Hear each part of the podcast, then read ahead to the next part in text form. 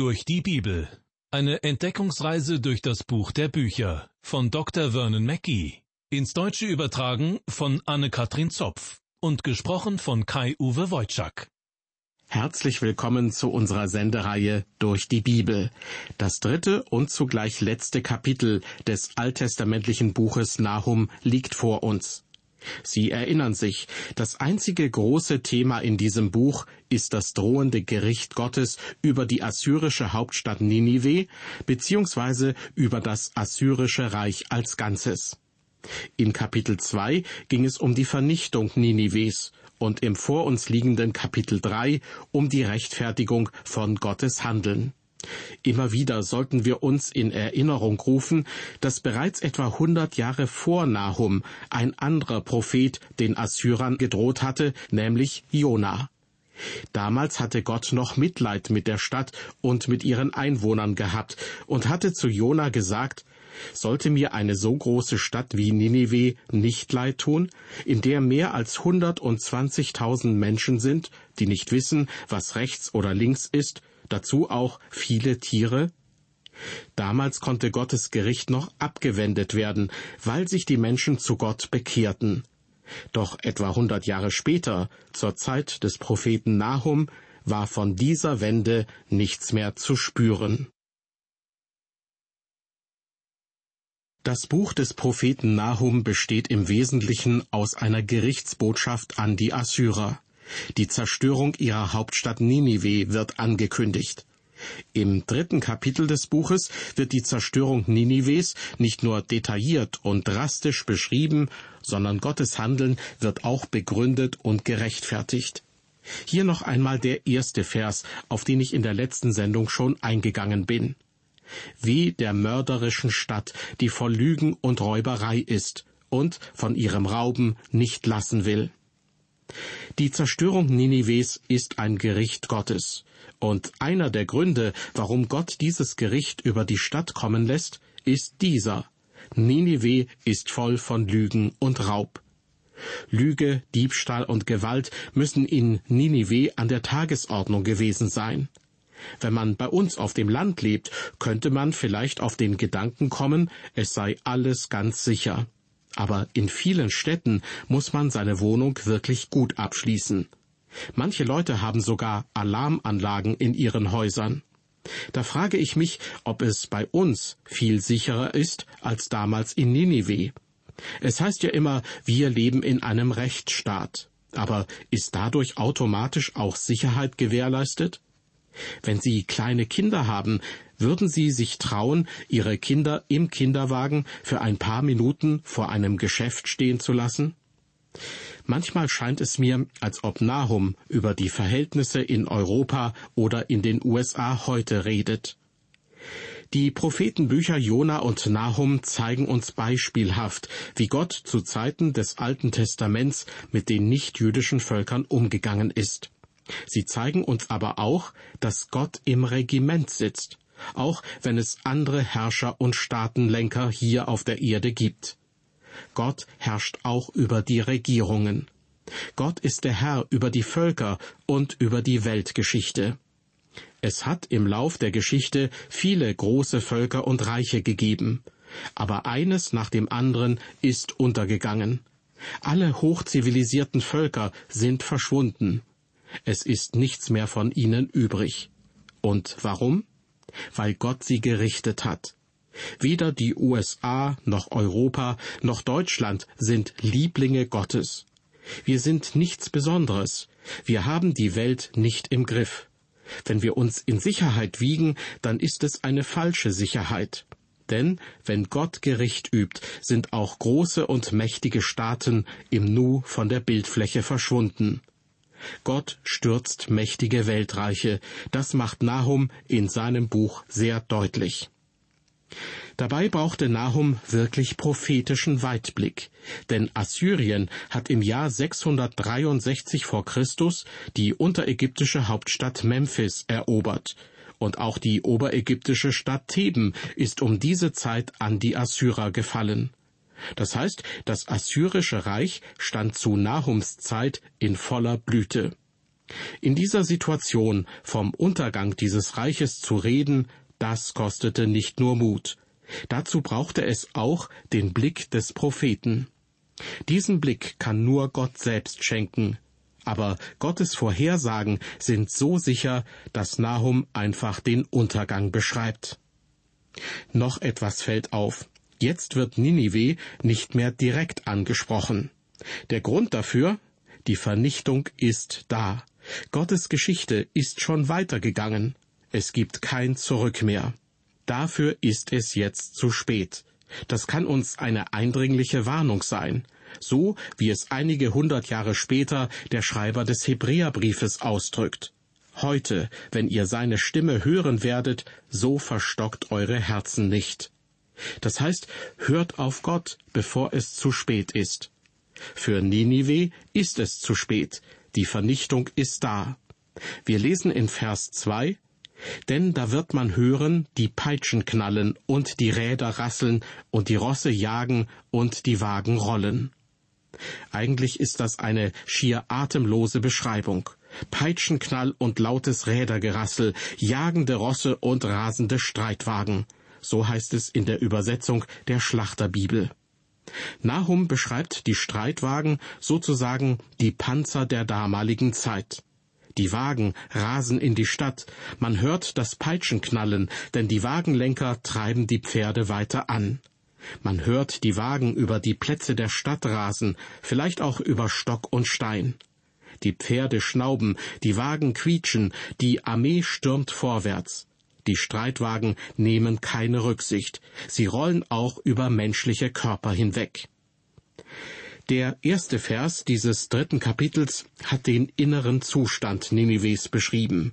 Lüge, Diebstahl und Gewalt bestimmten das Klima in der Stadt.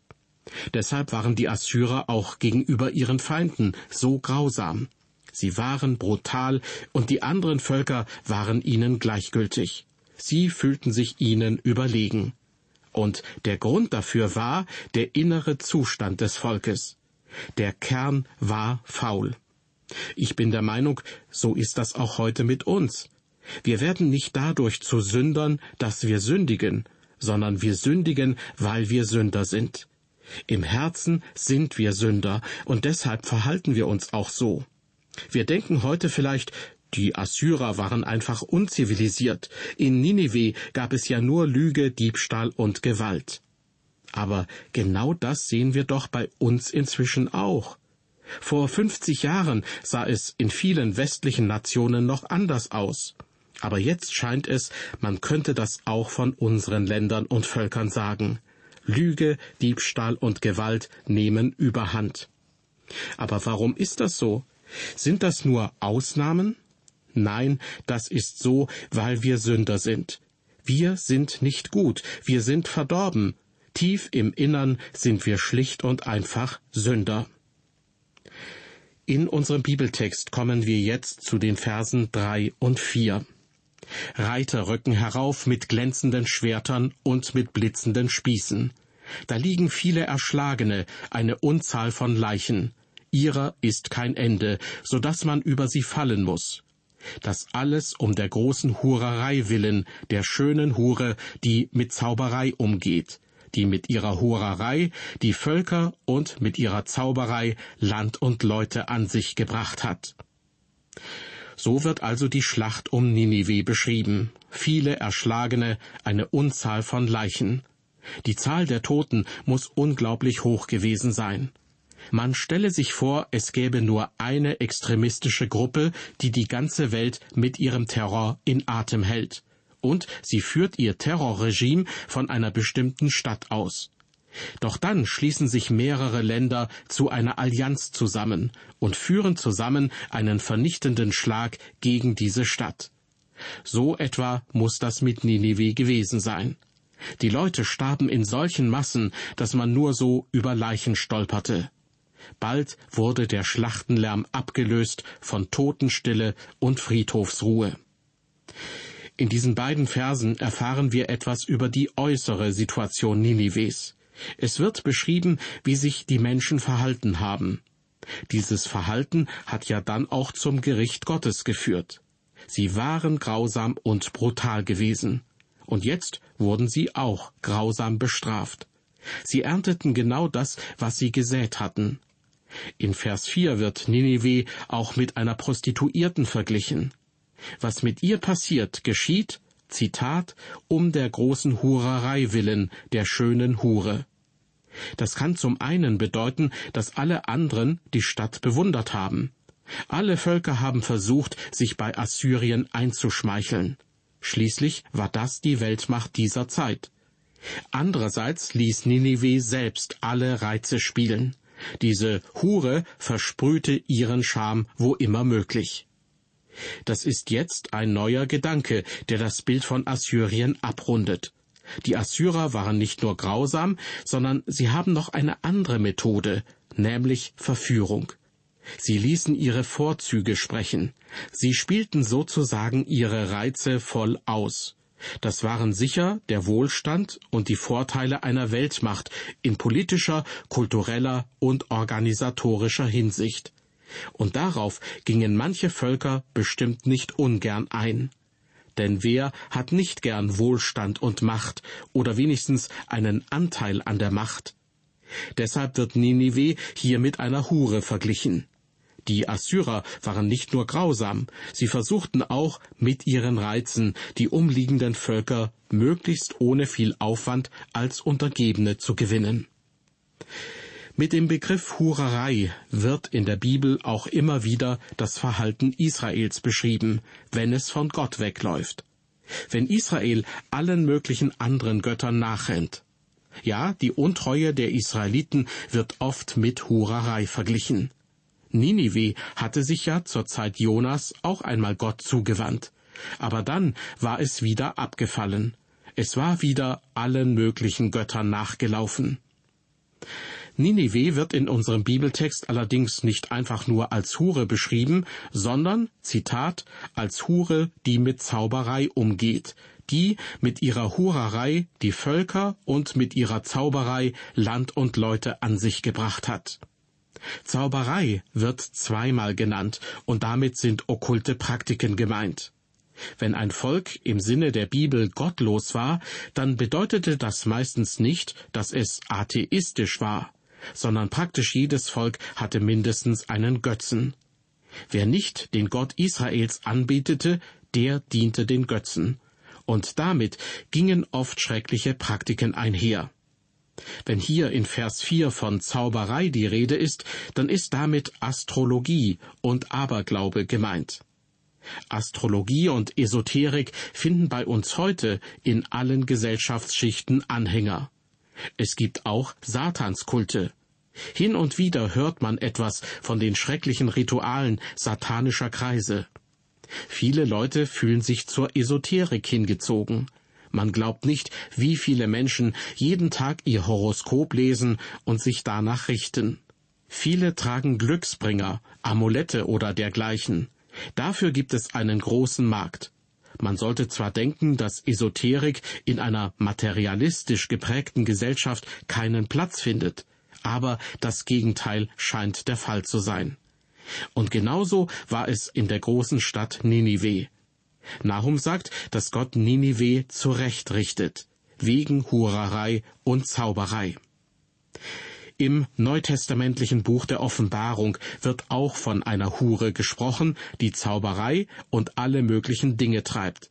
Und die soll damit die ganze Welt verführen, alle möglichen Völker. Meiner Meinung nach können wir manchmal davon schon deutlich was sehen. Es gibt in vielerlei Hinsicht eine Tendenz, von Gott und seinen guten Ordnungen abzurücken. Und da sind die Aufweichung von Ehe und Familie nur ein Beispiel. Das ist eine gefährliche Richtung, die unsere Gesellschaft nimmt. Einer meiner Bekannten ist Prediger in einer Pfingstgemeinde. Er glaubt, dass es auch heute noch Zungenrede und Heilung gibt. Aber er sagt, dass von der Zungenrede auch eine Gefahr ausgeht. Denn Zungenrede gibt es ja auch im okkulten Bereich und deshalb ist er in seiner Gemeinde mit Zungenrede sehr vorsichtig. Und das halte ich für sehr weise. Deshalb möchte ich an dieser Stelle eine Warnung aussprechen. Wenn etwas übernatürlich ist, ist es noch lange nicht biblisch. Schauen Sie lieber genau hin, wenn Sie nicht sicher sind. Denn wenn etwas zwar übernatürlich, aber nicht biblisch ist, dann ist es nicht von Gott. Und es gibt nur eine Macht, die, abgesehen von Gott, auch noch im übernatürlichen Bereich unterwegs ist. Der Satan imitiert Gott, wo er kann. Deshalb ist bei Übernatürlichem erst einmal Vorsicht geboten. Gott begründet im dritten Kapitel des Nahumbuches sein Gericht an Ninive. Er rechtfertigt die Zerstörung der Stadt.